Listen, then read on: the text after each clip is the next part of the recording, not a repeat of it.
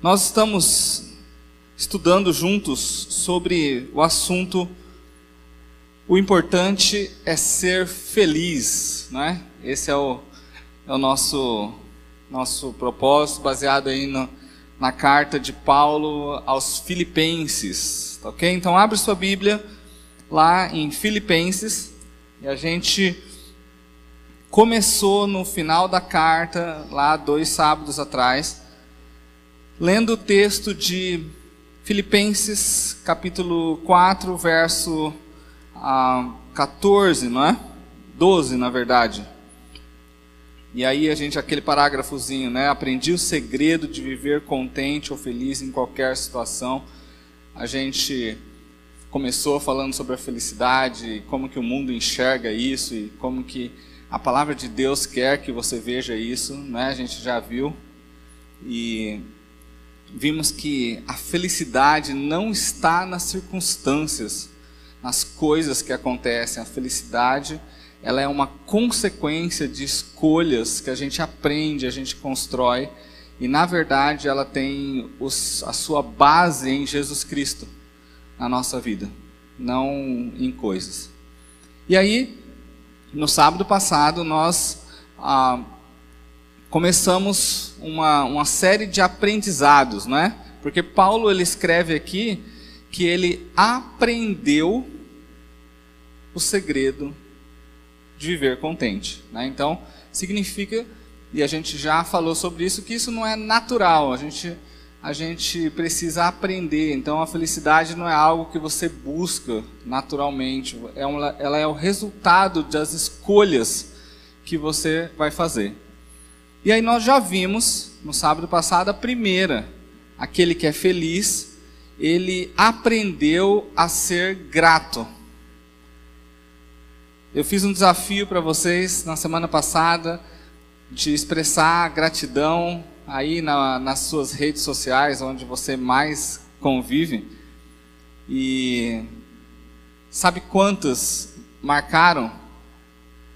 Posso estar errado depois com a minha, minha mas eu olhei para poder replicar no stories da, da nossa, do nosso canal. É, duas pessoas, dois, do, dois adolescentes fizeram uma expressão pública de gratidão a alguém. Nós somos em perto de 70, então acho que você está com dificuldades de conseguir agradecer.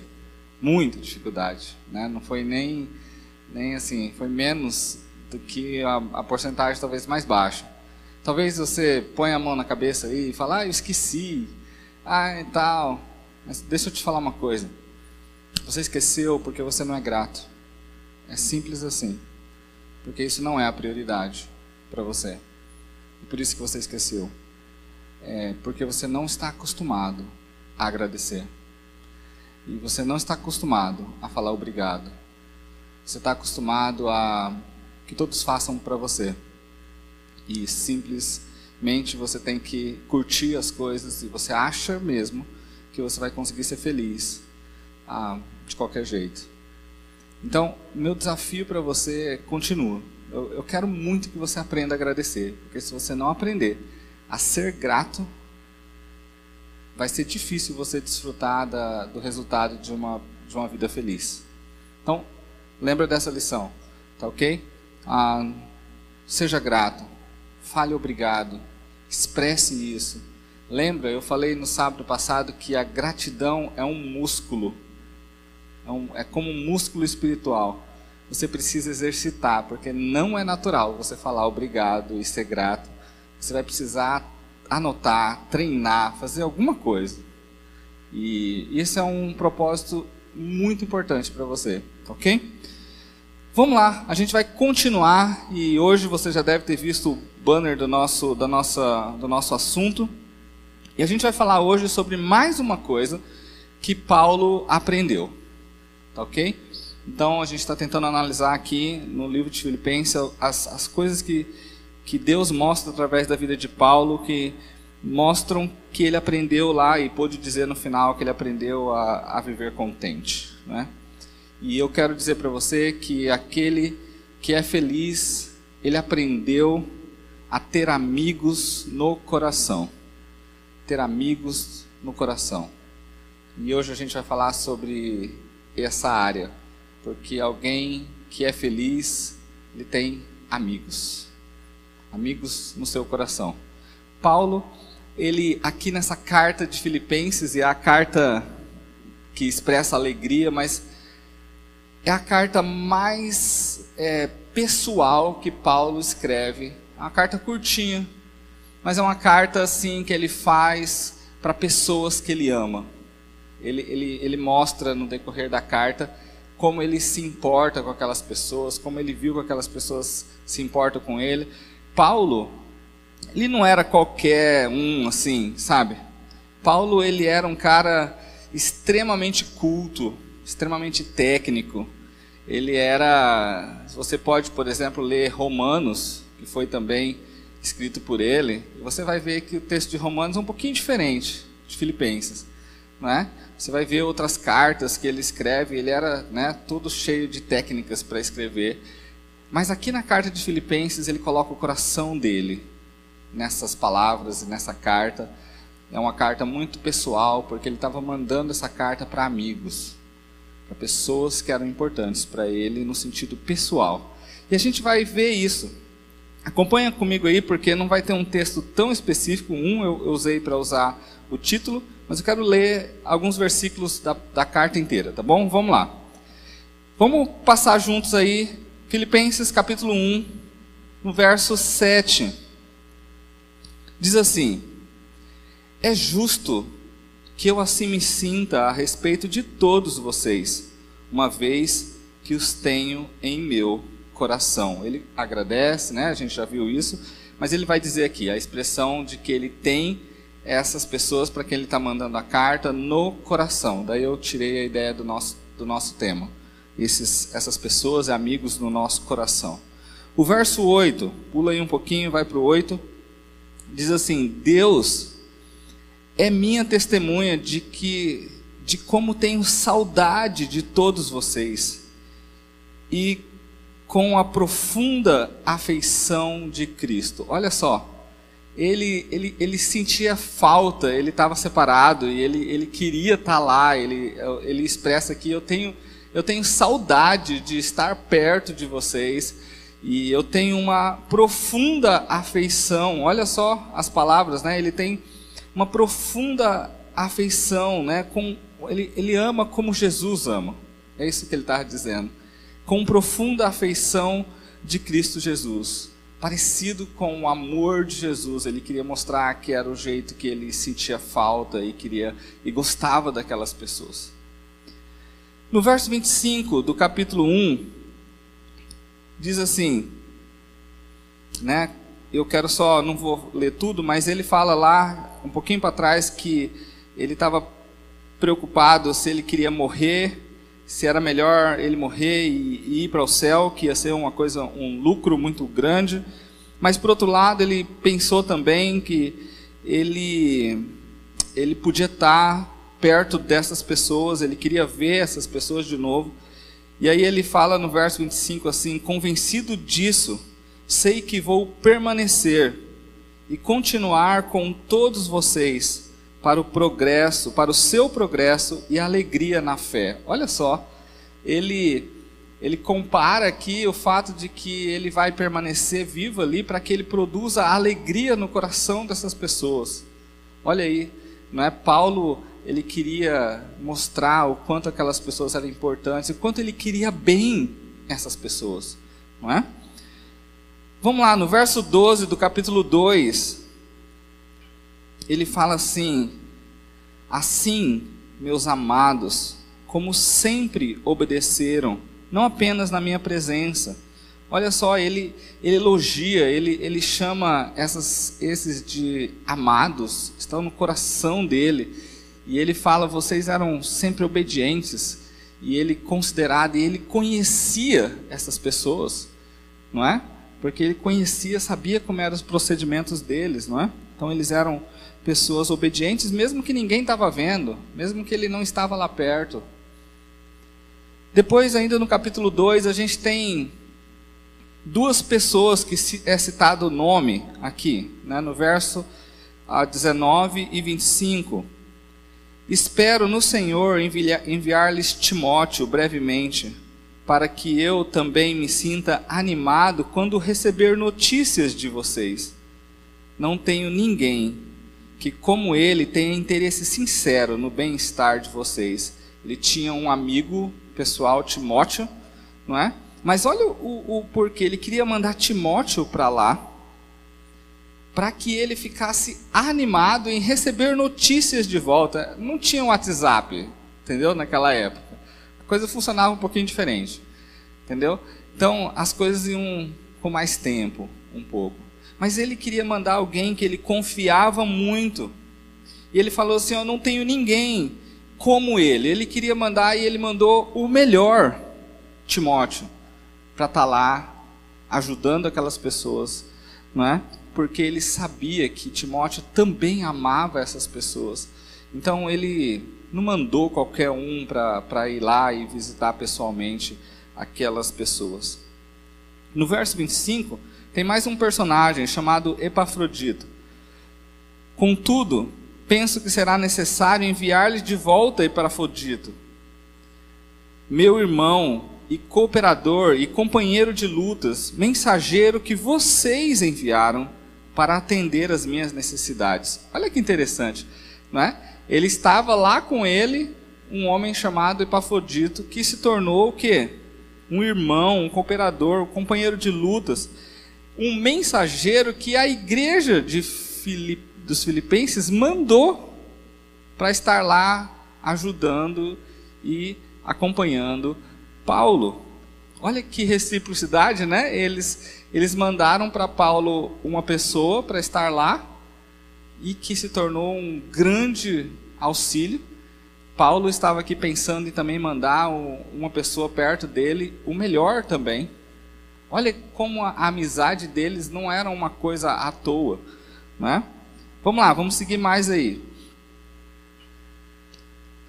Lá no, no capítulo 4, no verso 15, diz assim: Como vocês sabem, filipenses, né? Aquele grupo de pessoas, nos seus primeiros dias, nos seus primeiros dias no evangelho, quando parti da Macedônia, nenhuma igreja partilhou comigo no que se refere a dar e receber, exceto vocês. Olha só, nos primeiros dias deles no Evangelho, assim que eles conheceram a Cristo, eles se tornaram amigos de Paulo, eles se tornaram pessoas que estavam dispostas a dar e receber. Amigos são assim. Não são amigos que só querem receber. Primeiro querem dar. E aí a gente tem aqui a, Paulo mostrando o começo da amizade desse, desse grupo de pessoas com ele. Mas tem uma coisa interessante. Uma coisa ligou eles. Olha só, como vocês sabem, Filipenses, nos primeiros dias, nos seus primeiros dias no Evangelho, tinha uma razão deles serem amigos, Jesus. O Evangelho uniu eles de uma forma extraordinária. E aí o verso, seguindo ali o verso 18, no finalzinho do verso 18, ele já está aqui no final da carta. Vocês são uma oferta de aroma suave, um sacrifício aceitável e agradável a Deus. O meu Deus suprirá todas as necessidades de vocês de acordo com as suas gloriosas riquezas. Ele, ele, ele queria as bênçãos para aquelas pessoas. Ele, ele pensou em como ele podia abençoar de uma forma ampla e completa a vida daquelas pessoas. Olha que legal, né? Na carta aqui, vários pedacinhos mostrando sobre a amizade, sobre amigos no coração. E aí, diante dessa lição que Paulo aprendeu desde lá do começo, ele aprendeu a ter esses amigos. Não é qualquer pessoa são amigos no coração, amigos de verdade, amigos verdadeiros. Será que você tem essas pessoas? Será que você é alguém que aprendeu a ter amigos? Infelizmente, os dias de hoje, eles são dias um pouquinho que destroem a ideia de amigos. E vocês, né, e a geração de hoje tem corrido esse risco. E eu fico preocupado muitas vezes com o tipo de amizades e o tipo de valores em relação a escolher amigos que a geração de hoje tem. Não são amigos, parece que os amigos, ou o que se diz de amigos de hoje, parece que eles são. Não, não tem muito a ver com o tipo de amizade que Paulo está dizendo aqui. Parece que são. As pessoas estão procurando hoje e consideram amigos hoje uma coisa diferente do que está nesse tipo de relacionamento entre Paulo e essa igreja e essas pessoas ali de Filipos. Sabe, todos nós precisamos de amigos, todos. Deus não fez você para ser sozinho. Desde o começo da criação, Deus disse: não é bom que o homem fique só. Não, não é bom que o homem fique só. Deus é, espera e, e, e uma das coisas que eu e você precisamos é de amigos. Mas a gente precisa entender amigos. Eu tenho que te dizer que amigos não é o tanto de pessoas que você tem no seu Facebook ou no seu Instagram. Você sabia que essa é uma das grandes mentiras dessa, dessa, desse tempo? E muitos estão iludidos, achando que tem muitos amigos, porque tem um monte de gente lá na, que segue você, ou que curte as coisas que você faz, ou que curtem suas fotos, sabe? E aí você acha que você está abafando de amigos. Aí tem lá mil, mil e quinhentos, dois mil, e um monte de gente. Você acha que você tem um monte de amigos. Mas você sabia que a revista Veja, que não é cristã, né, lançou alguns alguns artigos, tem lançado alguns artigos ultimamente. Eu estava lendo um deles e, e esse artigo tinha o título assim: Nasce um novo personagem, o Cyber Solitário. Era o título do, do artigo. E aí, na revista, na revista mesmo, está falando assim: as inúmeras possibilidades de conexão digital representam uma estupenda conquista da sociedade atual. Mas a ânsia por estar online em tudo, e principalmente com todos, o tempo inteiro nos lança na era da solidão acompanhada. Olha que engraçado, né? Parece que não faz muito sentido as duas palavras, né? Mas é exatamente o que está acontecendo com você, provavelmente. Uma solidão acompanhada. Porque você tem lá um monte de gente no seu Instagram, no seu Facebook, eu nem sei se vocês usam Facebook mais, talvez nem usa mais, né? No seu TikTok, agora é TikTok, né? Eu falei certo? É, tá bom. Eu vou, eu vou melhorando, tá bom? Nas gerações, né? Antigamente era Orkut, vocês nem sabem o que, que é isso, né? Mas lá atrás tinha esse. Aí, agora o Facebook já está ficando para trás, né? E aí o Instagram agora já é o TikTok, né? Mas às vezes você está achando que você tem, por causa dessa era digital, que você tem esse monte de amigos. Esse monte de amigos, assim.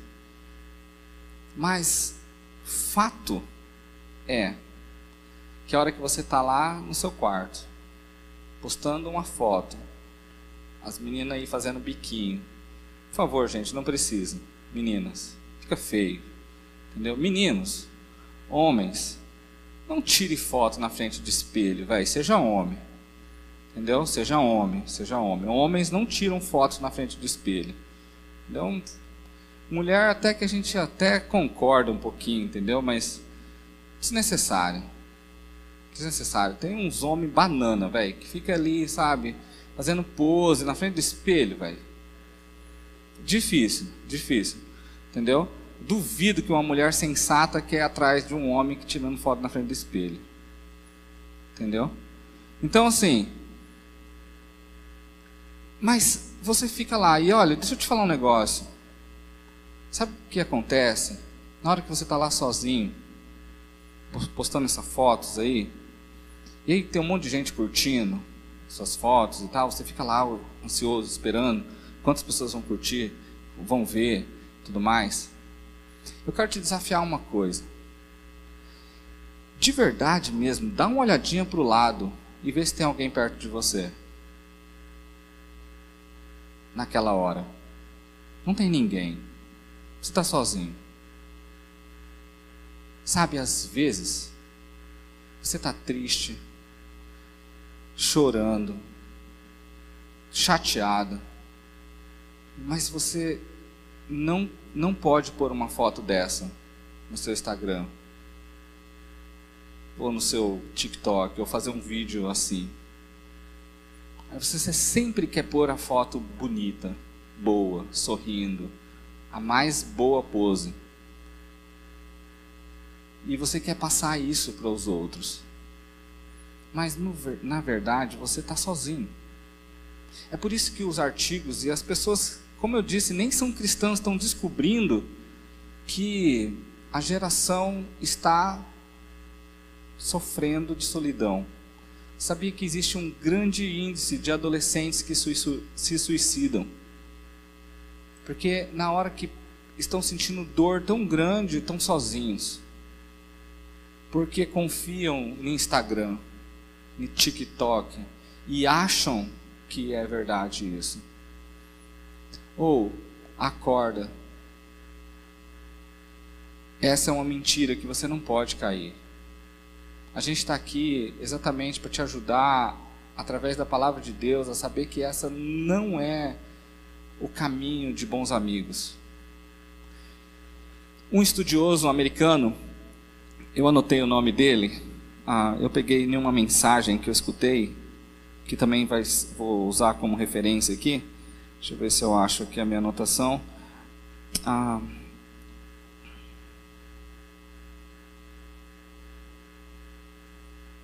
Robin Dummer. Ele disse uma coisa que eu achei muito interessante.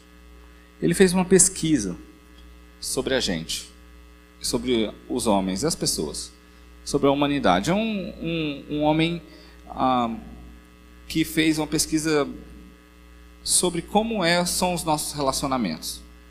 De verdade, não, não rede social, porque rede social nem, nem conta. Mas pessoas, pessoas assim, ó. Entendeu? Então diz que eu e você conseguimos nos relacionar de forma geral com mais ou menos 150 pessoas. Sim, a gente consegue. De todos. Eu conheço aqui e tal, vejo junto, estou ali perto, falo, dou um oi. Sabe, ele, ele fez uma, uma análise e disse que mais ou menos você consegue se relacionar ou ter contatos de alguma forma com mais ou menos 150 pessoas. Certo? E aí ele, ele diz no estudo dele que desses 150 amigos mais próximos que você se relaciona, assim, né, que acontece perto de você, você tem dos 150, 50 são bons amigos. São considerados por você bons amigos. Tem um pouco mais de proximidade. Desses 50 que são considerados bons amigos, 15 são considerados por você melhores amigos. Mais ou menos, aí, em média. Desses 15 que você considera como melhor amigo, em média, somente 5 são íntimos e conhecem você de verdade. Aí você tem mil e tantos seguidores que curte você lá no negócio. Vou te falar uma coisa. Ninguém desses daí provavelmente estão nem aí com você. Estão lá para ver as suas falhas, para rir das suas fotos, para fazer meme com fotozinho que você colocar, zoar você com outra coisa, passar uma fofoca para o outro. Estão lá para isso. Não estão aí, nem aí com você. Eles não querem nem saber de você. Tem uma história que diz de uma jovem que postou no Facebook. Ela postou, ela tinha mais de mil amigos. Ela postou lá: Eu vou me suicidar. Sabe o que aconteceu lá? Os comentários. Ah, vamos ver se você consegue. Ah, não sei o que. E era assim os comentários. Sabe o que aconteceu? Ela bebeu e tomou um monte de remédio e postou assim: tomei todos os remédios. Vou morrer. Sabe o que aconteceu? Ninguém se preocupou em ir lá ou ligar para ela ou ligar para alguém para se preocupar ver o que estava acontecendo. Ninguém acharam ela morta. Não, não baseie a sua vida em amigos online que não são seus amigos. Então, mesmo desses próximos, você ainda vai ter poucos amigos íntimos. E aí eu quero te desafiar então a aprender a ter amigos de verdade, amigos do coração. E se você aprender isso hoje, vai te ajudar muito na sua vida. Eu vou usar conselhos do livro de Provérbios e eu estou usando aqui uma mensagem que eu escutei de, uma, de um pastor ah, chamado Tiago e eu gostei muito. Eu vou replicar para vocês sete conselhos de um amigo e ele chamou esse amigo de amigo espiritual. Eu vou chamar de amigo do seu coração. Ah, e você vai ajudar a aprender na sua vida se você seguir esses conselhos da Bíblia. Sabe, amigos do seu coração são amigos permanentes e eles não são amigos de uma hora para outra. Anotou isso? Eles não são amigos de uma hora para outra. Não adianta. Você chegou na escola agora, esse ano, você conheceu a pessoa faz 20 dias que começou as aulas e você não pode dizer que essa pessoa é seu amigo. Porque amigos de verdade mesmo, amigos, amigos, demoram um tempo para construir. É uma construção. É assim que a gente constrói amigo. Pode esquecer, gente, de achar que amigo é quando conta um segredo para você. Desculpa. Tem nada a ver isso. Se o amigo não for um amigo do seu coração, o segredo que você contar vai para todos os outros da, da, da onde estiver. Então, esse negócio de que, ah, porque eu contei um segredo, porque contou um segredo para mim, ele é meu amigo. Não é. Tem as razões bíblicas de você escolher um amigo e que vão te levar à consequência de ser feliz por ter pessoas que você pode dizer: esse é meu brother, é meu amigo. Então precisa de um tempo para trabalhar, para você construir isso com essas pessoas. Então vamos lá. A gente viu que Paulo tem essas pessoas como amigos. A gente tem Timóteo, Pafodito, o grupo ali, né, de outros e outros também ah, que foram passaram na vida de Paulo, né? como Barnabé e outros também, que não está aqui citado nessa, no livro de Filipenses. Mas, tirando aí essa ideia, eu quero mostrar para você que você precisa achar sete características em um amigo do seu coração, que está no seu coração. Então vamos lá. O primeiro. Esse amigo é, antes de tudo, mais amigo de Deus do que de você. Entendeu? Essa é a primeira característica. Esse que você está querendo que seja um amigo do seu coração, antes dele querer ser seu amigo, ele é amigo de Deus. Jesus. Ele é mais amigo de Jesus do que ele pode dizer que é amigo seu. A Bíblia diz lá em Provérbios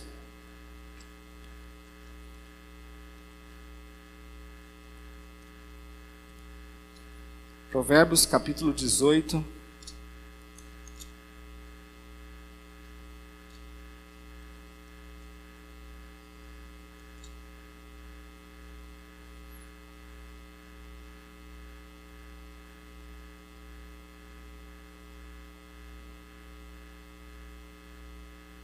acho que eu anotei errado aqui.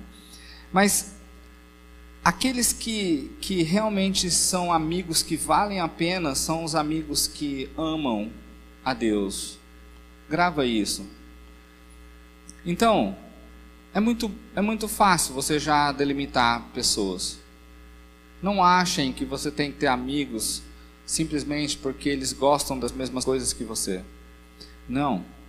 A coisa que você tem que ter em comum é que você e ele têm Jesus como melhor amigo, melhor do que um ao outro. Então, essa é. E como que você sabe que essa pessoa é um amigo de Deus? Eu vou te dar duas dicas, tá bom? Tem outras, mas eu só vou dar duas. Você já pode avaliar logo se, esse, se essa pessoa é um amigo de Deus. Você pode testar e é importante que você veja mesmo, verifique e seja criterioso. Mas, por exemplo, você vai lá e pergunta para ela um conselho ou o que, que ela acha de determinada coisa. E aí eu vou te dar aqui a dica. Se essa pessoa falar para você do que ele acha e não do que a Bíblia diz para você, ele não é amigo de Jesus. Ele é amigo dele mesmo. Ele não conhece Jesus. Porque amigos de Jesus, quando eles precisam falar algo importante para alguém, eles falam sobre a Bíblia. Eles falam sobre versículos da Bíblia. Olha só, a Bíblia diz isso. Sobre isso que você está pensando.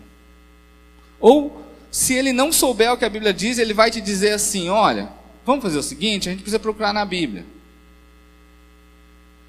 o que, o que é que Jesus disse sobre isso. Não, não tem como, eu não posso dar minha opinião, porque eu, o que eu acho não vale. Nós devemos, nós devemos seguir Jesus. Você achou já alguém assim? Que você vai, dos seus amigos aí, que vai perguntar e ele te dá um versículo da Bíblia? Pois é, essa é uma das características de quem é amigo de Jesus. Ele fala das coisas que Jesus espera. Uma outra característica é que os amigos de Jesus não gostam de pecar. Não estou dizendo que não pecam. Certo? Mas não gostam. Não gostam de fazer errado. Não gosta de coisa errada. Ele, ele não fica feliz com o pecado. Então, se você anda com pessoas que fazem coisas contra os padrões de Jesus, você está achando um amigo e não é um amigo que deve ser um amigo do seu coração. Então, eu te dei duas dicas. Pergunta uma coisa para ele e espera se ele fala da Bíblia para você. Segundo, verifique se ele gosta de fazer errado. Porque se ele gosta de pecar, também ele não é amigo de Jesus. Lembra? Não é que ele não erre, mas ele não fica feliz quando ele erra. Então, essas duas dicas podem te ajudar aí a achar isso. Né? Lá em 2 Timóteo 3,17 fala sobre esses que falam da palavra sempre. E Provérbios 13, 20 vai falar sobre aqueles que não gostam de errar. Né? Segundo, segunda característica de um amigo que você precisa ter no seu coração. Ele não é um amigo superficial. Ou seja, aqui eu já vou voltar para o que eu falei lá atrás. Não é um amigo de Facebook ou de Instagram ou de TikTok. Desculpa, eu vou, eu vou melhorar. Não é um amigo de TikTok. Porque amigos de TikTok dessas coisas, eles são superficiais. Eles, eles, eles não se importam de verdade. Eles não são profundos. eles não estão envolvidos com você. Você precisa saber que amigos que você tem que ter no coração, eles têm que ser amigos, como Provérbios 18, 24 diz. Olha só o que diz em Provérbios 18, 24.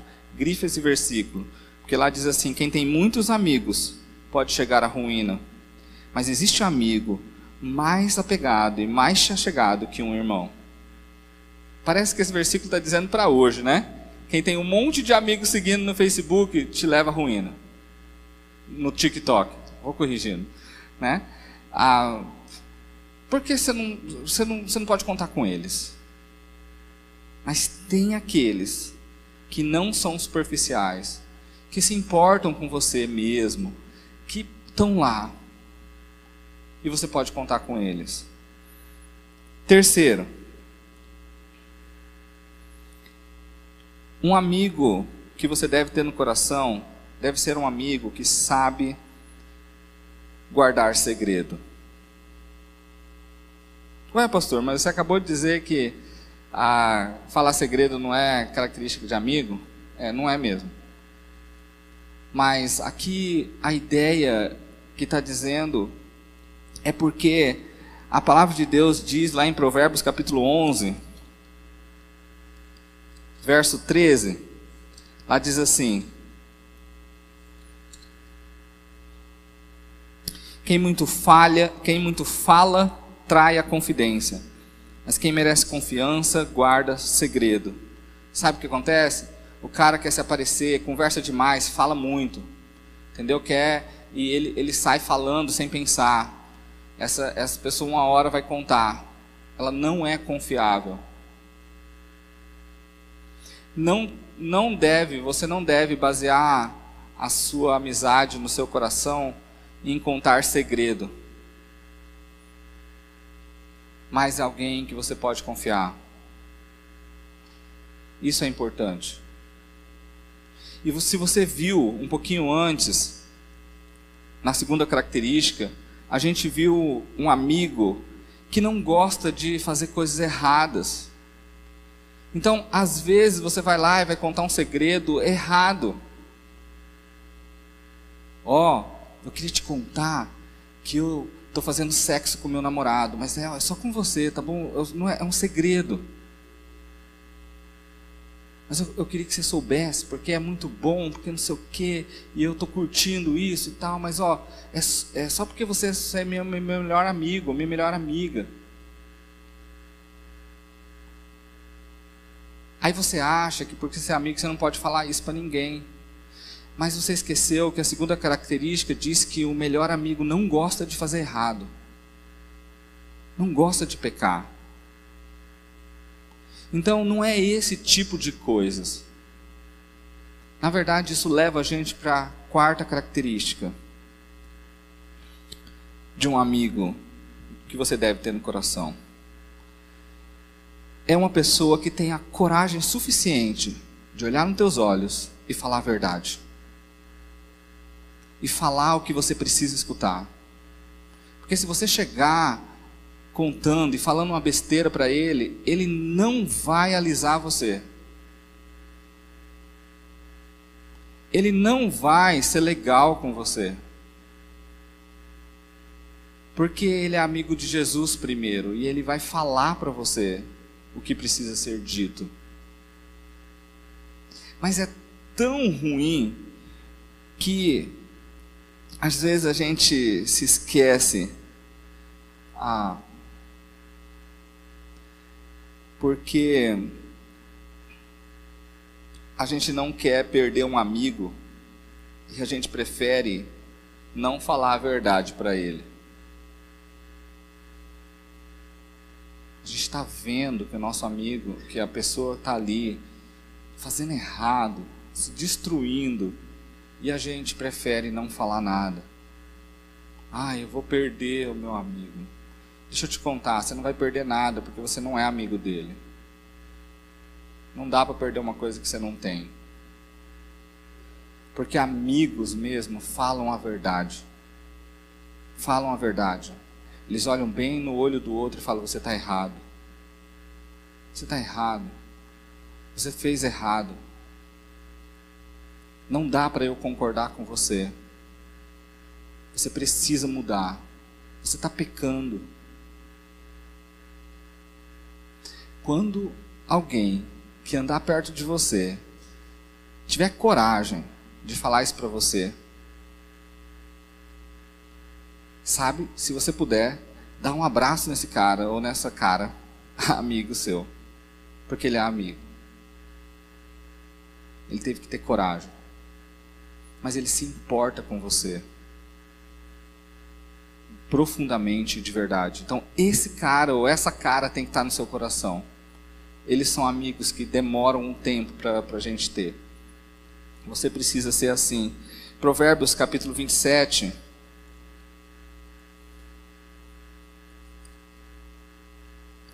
Verso 5 diz assim: Melhor é a repreensão feita abertamente do que o amor oculto. Quem fere por amor mostra lealdade, mas o inimigo multiplica beijos. Olha o que a palavra de Deus diz. A palavra de Deus diz que aquele que por amar e por falar a verdade, mesmo que sabe que vai doer, ele ele fala, mesmo assim, vai dizer que esse cara é leal a você. Ele é seu amigo. Ele deve estar no seu coração. Então você pode considerar que pessoas que falam a verdade para você são seus amigos mesmo. Quinto, amigos do nosso coração nos ajudam a crescer. Nos ajudam a crescer. No mesmo capítulo do Provérbios 27, verso 17, tem um versículo muito famoso que diz assim: Assim como o ferro afia o ferro, o homem afia o seu companheiro. Você já deve ter ouvido esse versículo. Mas eu gostei muito da ilustração sobre como que é afiar o ferro. E olha, afiar ferro. Não sei se alguém já fez isso. Mas tem uma coisa que acontece quando você bate um ferro com outro. Sai faísca. Entendeu? Sai faísca. A coisa não é, não é fácil. Sai faísca. É, tem problemas. Não dá para um amigo afiar o outro sem ter conflitos. Ah, pastor, mas então não é meu amigo? Pois é, mas para afiar o outro, sai faísca. Sai faísca. E eu sempre aprendi isso porque aqueles que às vezes mais podem atingir a gente são os nossos mais próximos, mas porque nos amam. E eles moldam a gente. Tem uma frase que diz assim: anota aí essa frase. Diz assim: relacionamento relacionar com a pessoa, gera intimidade. Certo? A intimidade, a proximidade muito grande, gera conflitos. Entendeu? Ah, gera conflitos. Não tem jeito. Um dia vocês vão casar. A gente tem aqui eu e Ricardo casados, o Matheus está lá em cima ajudando a gente casado. E eu sempre que eu converso com algum casal e em curso de casais que a gente fala, a gente diz que não existe um casamento sem brigas. Não existe. Falou que não. Se o casal falou assim, a gente nunca briga, o cara é, não é casado. Porque quanto mais intimidade a gente tem, mais conflitos acontecem. A gente tem que saber disso. Quanto mais próximo você tiver dessas pessoas, mais talvez problemas a gente vai ter. Agora, se você superar esses conflitos de forma bíblica, você vai ser maduro, você vai crescer, vocês vão ser mais próximos um do outro como amigos. E isso leva a gente para a sexta característica, que esses amigos, eles estão com você nos tempos difíceis. Você não pode ter amigos só de festa. Você tem que ter amigos para chorar também aquele jovem que a gente conhece na história, na parábola, como filho pródigo. ele descobriu isso, que ele tinha muitos amigos por interesse, amigos de festa, que estavam lá rindo e tudo, enquanto tudo tá bom. Deu errado, os caras somem. Quer ver isso acontecer na escola? Você está fazendo e está lá, está todo mundo, aquela zoação, tá, deu, hora que viu que deu errado, e aí o diretor apareceu, e o negócio está na sua mão, né? o erro lá, sabe o que acontece com todos os outros, ó? Esses são amigos de festa. Porque um amigo de verdade, a hora que deu a enrascada, se ele estava lá junto, ele fica lá junto com você. Se tem que sofrer a consequência, ele sofre junto, se ele estava lá.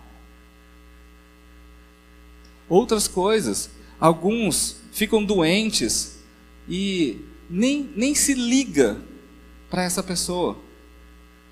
Você, às vezes uns nem sabe. Você, sabe. você sabia que tem adolescentes aqui na nossa igreja que está doente? Que não estão vindo aqui porque estão doentes?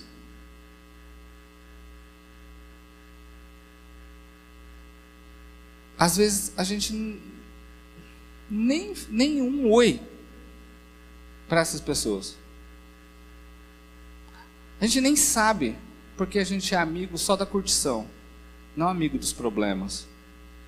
Então, amigos de verdade, eles também são esses que eles estão juntos. A, a Bíblia diz aqui que na angústia se faz um irmão. A, a gente precisa saber que não podemos ser amigos só quando está tudo bem. Amigos do seu coração são aqueles amigos que estão com você em todo o tempo. Quando está bem, quando está difícil, quando tem que rir, quando tem que chorar. Eles estão lá com você. Isso leva a gente para o último, a última característica e eu gostei muito dessa última característica de um amigo, porque acontece muito. Amigos verdadeiros que devem estar no seu coração te tratam com amor, não bajulação, com amor de verdade e com perdão. Sabe? Essas pessoas são que nem todos somos iguais.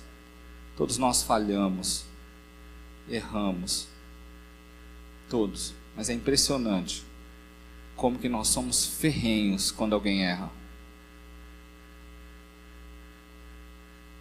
Pisou na bola comigo, eu bloqueio, eu sento longe, eu não falo mais, eu não olho mais na cara, eu, eu não ó, acabou para mim, morreu para mim, é desse nível.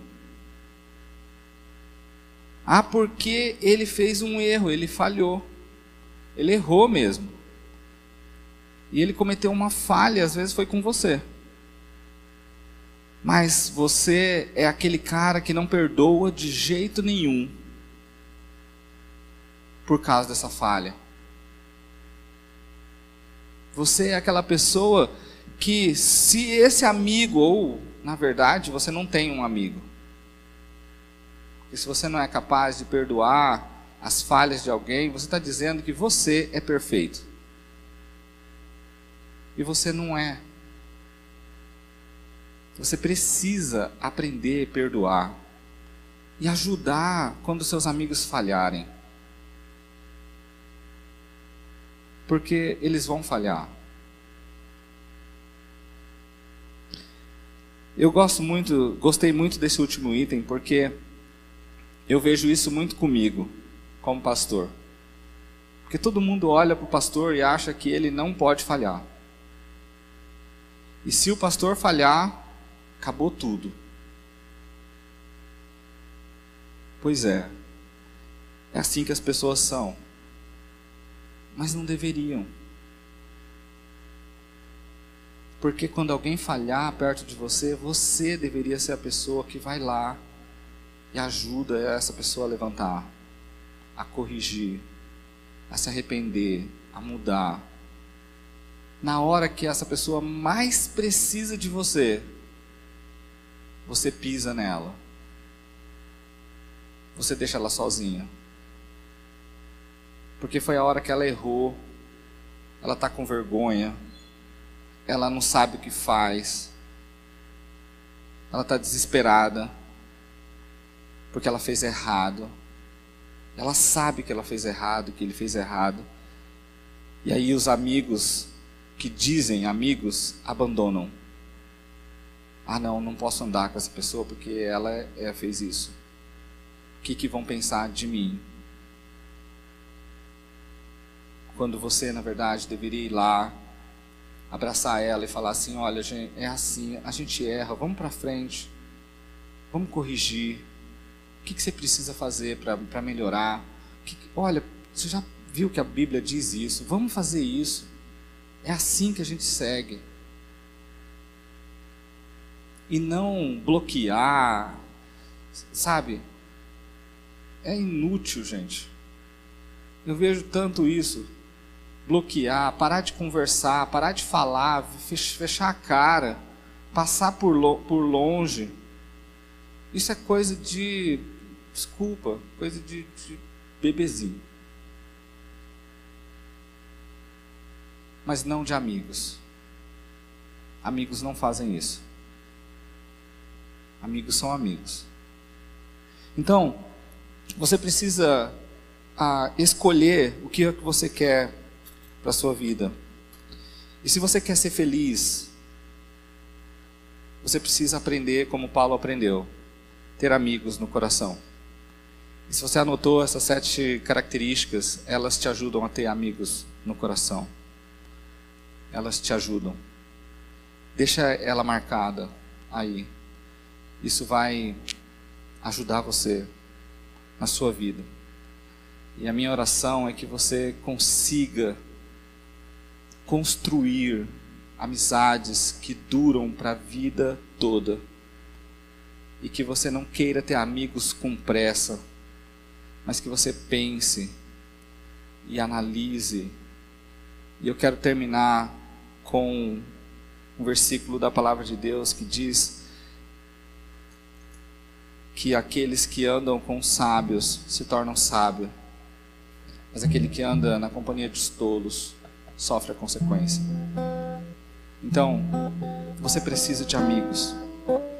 E amigos no seu coração vão te levar e vão ajudar você a ter resultados e ser feliz. Não tem nada melhor do que a gente ter amigos. Amigos no nosso coração. Nada supera isso.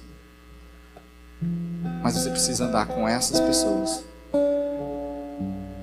Melhor não ter.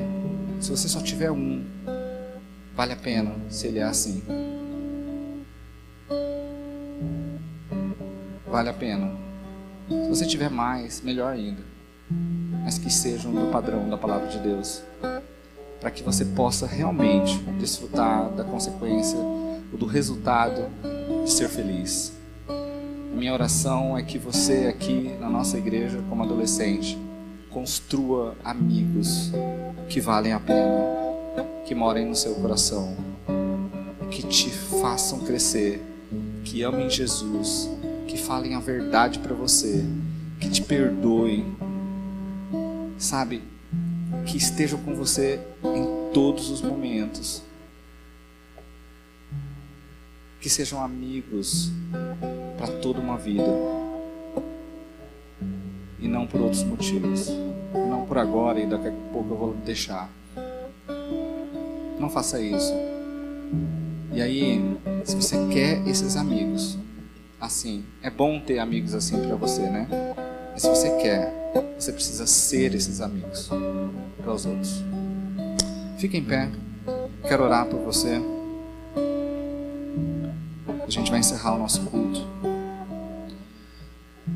Pai, obrigado. Obrigado pela tua palavra que é viva, alcança o mais profundo do nosso coração E hoje um assunto tão importante para os adolescentes, para todos nós, que é ter amigos. Obrigado porque tua palavra dá as orientações corretas. Obrigado porque nós podemos, com a ajuda do Senhor, ter amigos no nosso coração. Que cada um dos adolescentes aqui consigam desfrutar desse privilégio de ter amigos no coração, amigos verdadeiros. Que o Senhor os abençoe, em nome de Jesus. Amém. Amém.